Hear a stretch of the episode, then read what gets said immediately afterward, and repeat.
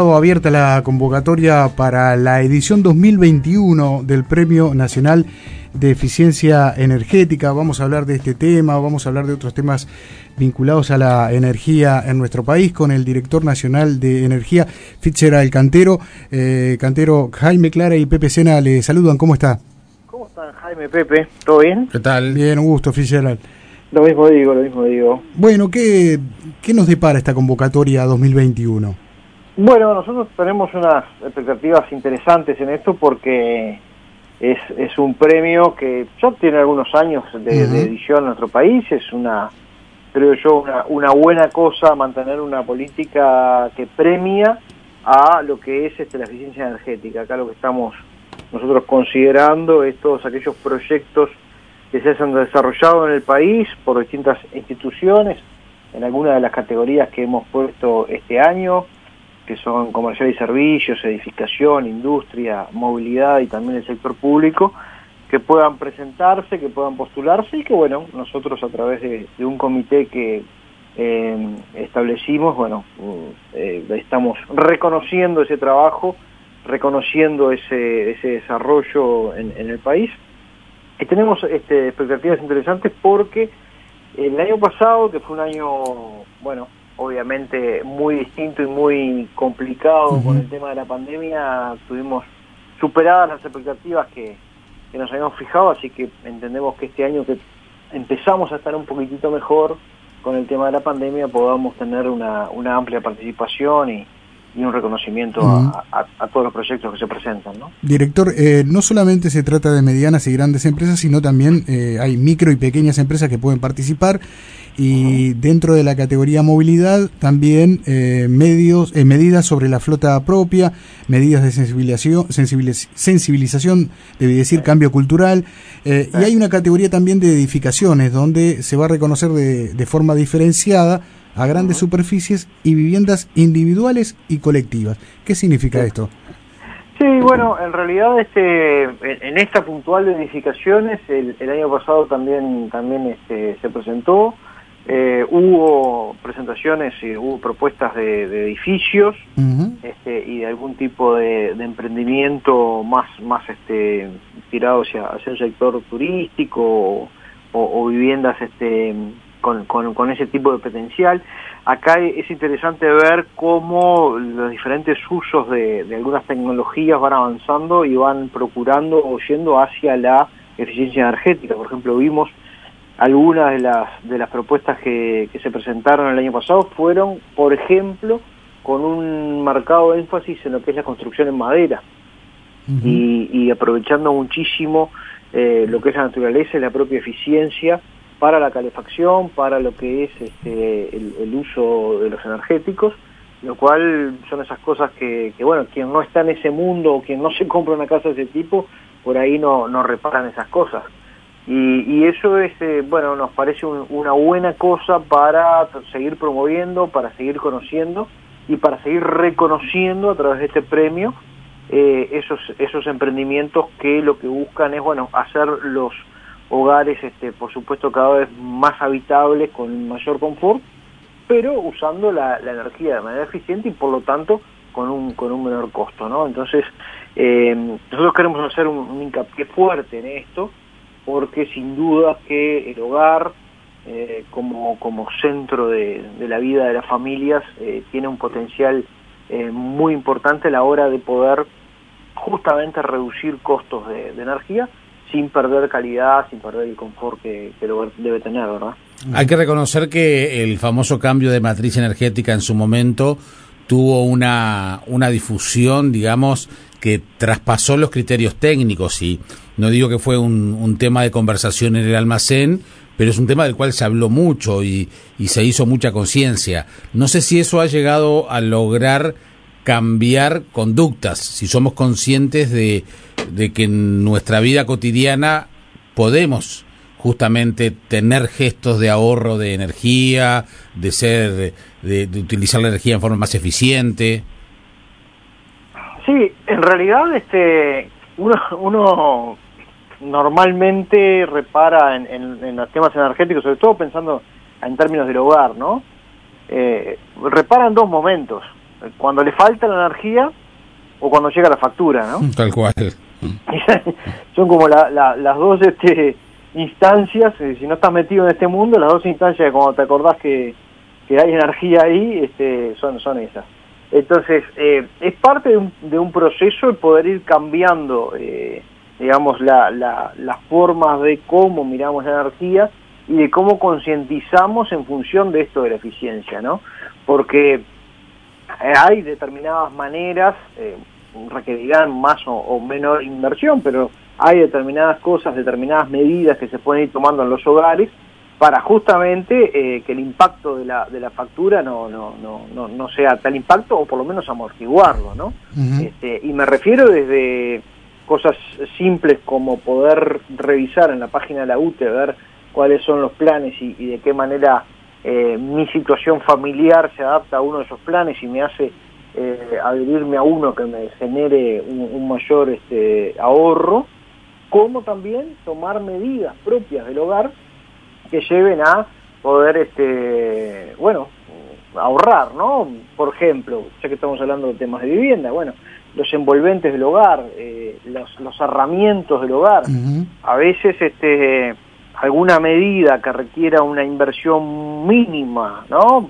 Supongamos eh, poner burletes en puertas y ventanas, que quizás, este, bueno, es una, es una inversión que puede llevar, no sé, tres mil pesos, lo cual eh, para alguna familia puede ser mucha plata, ¿verdad? Pero bueno, este, en términos generales, por el costo de la vivienda no lo es tanto, y bueno, quizás te pueda estar ahorrando en lo que tiene que ver con el calentamiento del hogar en el, en el invierno y la, el refresca en el verano, ¿no? Entonces, cosas así, como también el recambio de electrodomésticos por, por electrodomésticos eficientes, eh, también nosotros este, procuramos que haya y se dé ese, ese recambio, bueno, son pequeñas cosas, pequeñas acciones, hay mínimas acciones, como por ejemplo, vieron que a veces este, apagamos el televisor o, algún otro artefacto y queda una lucecita prendida.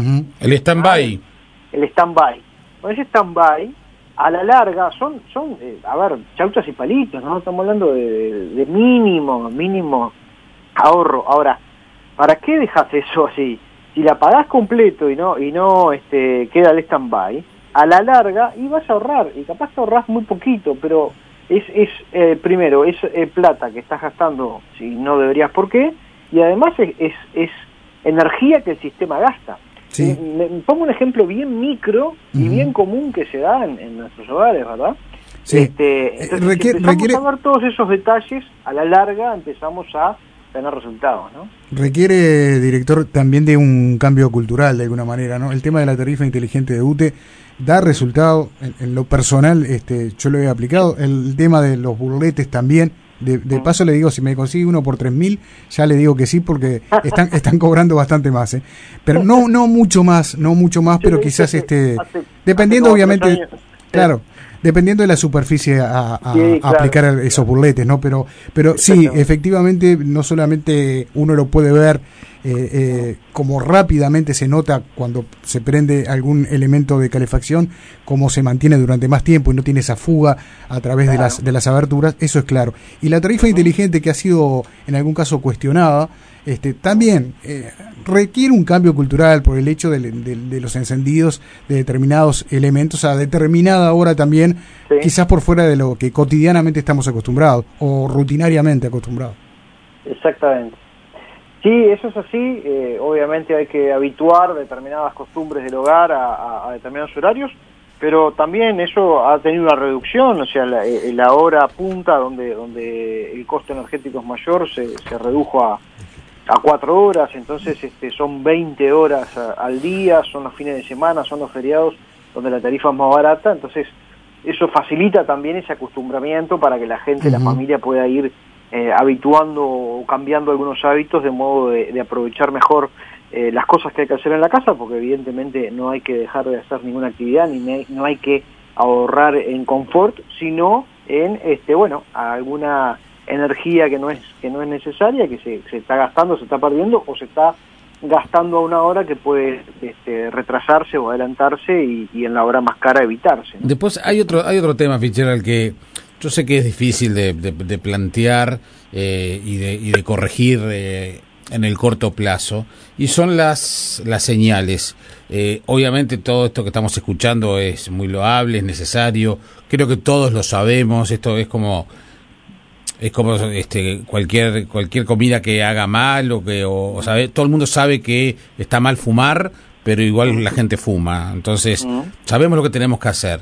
Pero también tiene que ver con las señales decía y tiene que ver cuando vemos pérdida de, de agua en las calles en las veredas cuando vemos las luces del alumbrado público prendidas a las 2 de la tarde etcétera. Entonces eh, yo sé que, que, a veces es complicado porque hay, hay imponderables, pero capaz que también se debería hacer desde, desde el Estado en general, no solo a, nivel nacional, sino departamental, municipios, hasta la localidad más pequeña, este, ser más este, severos y, y controlar en los controles para, para ese tipo de cosas. Sí, sí, yo comparto, comparto plenamente, Jaime. En realidad este es, parte de ese cambio cultural, ¿no? Eh, y, ahí, bueno, nosotros estamos trabajando justamente eh, mañana, mañana 15 de julio está cerrando una convocatoria para la presentación de ideas en localidades, justamente que, lanzamos hace, hace un mes, para presentación de, ideas de eh, justamente proyectos de eficiencia energética en las localidades. Y una cosa que, que obviamente que es para, para apoyar, que estamos apoyando además con, con, hay apoyos económicos para localidades de todo el país, de los 19 departamentos, para que se puedan presentar. Pero además del proyecto en sí, además de que se junten los vecinos y, y por ejemplo presenten la idea de cambiar la luminaria de la plaza por, por luces LED, por ejemplo, que ahorran este un 30% respecto a las, a las otras, por ejemplo eso, además del proyecto en sí, lo que vemos es que cada vez que hay una movilización, que hay una idea atrás y que hay un proyecto de eficiencia energética, luego hay un derrame en la comunidad de las ideas y de la propuesta. ¿Y saben en qué, no, en qué lo hemos notado? Lo notamos con eh, un concurso que, también llevamos adelante en la dirección, un concurso de eh, chicos de educación media muchachos de los liceos, de las UTUS, de públicos y privados, eh, presentan en proyectos eh, a principios de, año, presentan proyectos de eficiencia energética en sus centros educativos. Y a fin de año premiamos a los que nos parecen, a juicio del jurado que se conforma, los mejores y les, eh, digamos, les financiamos el, proyecto, les, pagamos, es un financiamiento sin reembolso, para que puedan llevar adelante el proyecto ese que han, que han este, elaborado. Y lo que hemos visto es que esos chiquilines después nos pasó, el año pasado lo vimos con, y les pongo un ejemplo porque, porque vale la pena y vale la pena ir a verlo, eh, un liceo de Durazno, donde los muchachos habían ganado en ediciones anteriores y empezaron, además el año pasado le dimos una mención, porque empezaron a caminar en la ciudad buscando oportunidades de mejora de eficiencia energética en los barrios de la ciudad de Durazno. Entonces, eh, eso va al ejemplo de lo, que tú mencionás, Jaime, de decir, bueno, che, a las 2 de la tarde la luz de alumbrado prudencial, no. Este, yo le, decía otra vez a, Robert Silva, presidente de la NEP, que muchas veces pasamos de noche por algunas este, escuelas o liceos y están todas las luces prendidas. Y no hay nadie adentro. Este, También hay un elemento de seguridad, ¿no? Te hice la pregunta y capaz que estoy contradiciendo mi, mi razonamiento era lo que decía, me lo decía Robert y me decía que estaban buscando alternativas justamente para, para bueno, eh, mantener la seguridad, pero, pero mantener también el ahorro. Pero gastando menos, claro. Claro, por ejemplo, Primaria hizo un cambio muy grande en, en, toda su eficiencia energética, pasando a luces LED casi que de manera completa. este, pero lo que quiero decir es... No, no, es así, ¿cómo decís? Claro. Sí, cuando se dan los ejemplos estos de, de, de eficiencia en, en las comunidades, en los barrios, en las localidades, empieza, ¿no? Este, porque yo me imagino los chiquilines esos que están en un liceo haciendo un proyecto, estoy seguro que van a la casa y le dicen a los padres, che, mira, vamos a pagar la luz porque no la estamos usando y, es un es un este, es un costo y, no es eficiente desde el punto de vista del ahorro energético, ¿no? Entonces eso va generando conciencia y sobre todo en los en los más pequeños, en los niños y adolescentes, la UTE también tiene un, plan con, con las escuelas, en la UTU, en los liceos, en las escuelas, estas cosas este nos ayuda mucho justamente a generar esa, esa concientización que es tan necesaria, ¿no? Fitzgerald, en, otro orden, pero vinculado obviamente al tema energético, eh, ¿están trabajando con el Congreso de Intendentes con respecto al tema de la movilidad eléctrica? Sí, bueno, la movilidad eléctrica es una de las de las principales este, principales puntos en nuestra agenda, ¿no? Queremos este, claramente establecer una gran infraestructura para algo que hoy por hoy quizás en Uruguay es, es, un poco incipiente, pero que en el mundo, en muchos lugares ya es una realidad y entendemos que pronto lo va a ser aquí. Entonces, este, estamos conversando con, con varios actores este, de, bueno, de gobierno y, de la sociedad civil también, y de empresas y organizaciones, y, uno ha sido el Congreso de Intendentes. Eh, le hemos hecho dentro de, una serie de puntos en los cuales tenemos para trabajar en conjunto algunas este, propuestas allí para justamente promover lo que es la, movilidad eléctrica. La movilidad eléctrica tiene a nivel de intendencias eh, hoy por hoy una bonificación en lo que es la patente de rodados, o sea, el vehículo eléctrico eh, paga la mitad de lo que paga el, vehículo similar convencional, digamos. Este, entonces allí la, la alicuota al ser menor, al ser la mitad, este, tiene, tiene una bonificación, además de otras bonificaciones tributarias que tienen los vehículos eléctricos, que por ejemplo su IMESI es, es, sumamente este, inferior, estamos hablando de un IMESI de, de 5,75 para los, los vehículos eléctricos, este, comparado con los, los convencionales es, es prácticamente nada. Eh, son parte de los estímulos que entendemos que, que debemos tener y, seguramente faltan muchos y, y seguiremos promoviendo para que la movilidad eléctrica sea una realidad. Nuestro pensamiento ahí es que para que esto se dé, que en un momento se va a dar, lo que necesitamos son tres cosas, ¿no? Se necesita la demanda, se necesita la oferta y se necesita la infraestructura. Y es una especie como de, de, juego de, bueno, ¿qué está primero, no? Mm. Este, está primero la infraestructura, la red de cargadores sí, sí, sí. Eh, funcionando y en condiciones, y, y, que, nos permita tener autonomía para trasladarnos en todo el país, por ejemplo. Eh, exactamente. Oh, bueno, pero ¿para qué voy a hacer la red de cargadores si no hay una masividad en vehículos eléctricos? Y, es el huevo y la gallina, ¿no? Exacto, y el importador dice, bueno, pero ¿yo para qué voy a traer si la gente no está demandando? Entonces, como es una especie de juego de huevo gallina, lo que nosotros decimos, por lo menos de nuestra mirada gubernamental, es, bueno, a ver, esto es una realidad que empieza a darse cada vez con más fuerza, y es una realidad que se va a dar, porque cuando determinadas este, industrias automotrices tomen la eh, decisión, que algunas ya la están tomando, de empezar a mirar a América Latina y empezar a enviar, sobre todo los europeos, eh, Asia ya lo está haciendo, pero Europa lo está haciendo un poquito más lento, y empiecen a mandar estos vehículos este, hacia aquí, bueno, la infraestructura tiene que estar. Y bueno, es, esa es la obligación del gobierno, creo yo, decir, bueno, para cuando esto se dé, eh, tener la infraestructura de manera eh, adecuada, en condiciones, accesible, y que después la gente elija, ¿verdad? Este, y es, es parte de esa libertad que nosotros este, propugnamos, decir, bueno, usted después elige si quiere moverse en bicicleta, en transporte público, en ómnibus, en taxi, en, en, en su propio vehículo, en moto, bueno, pero desde nuestra mirada lo que queremos es que toda esa movilidad vaya transformándose hacia eléctrico, tanto en motos, como en, este, los autos particulares.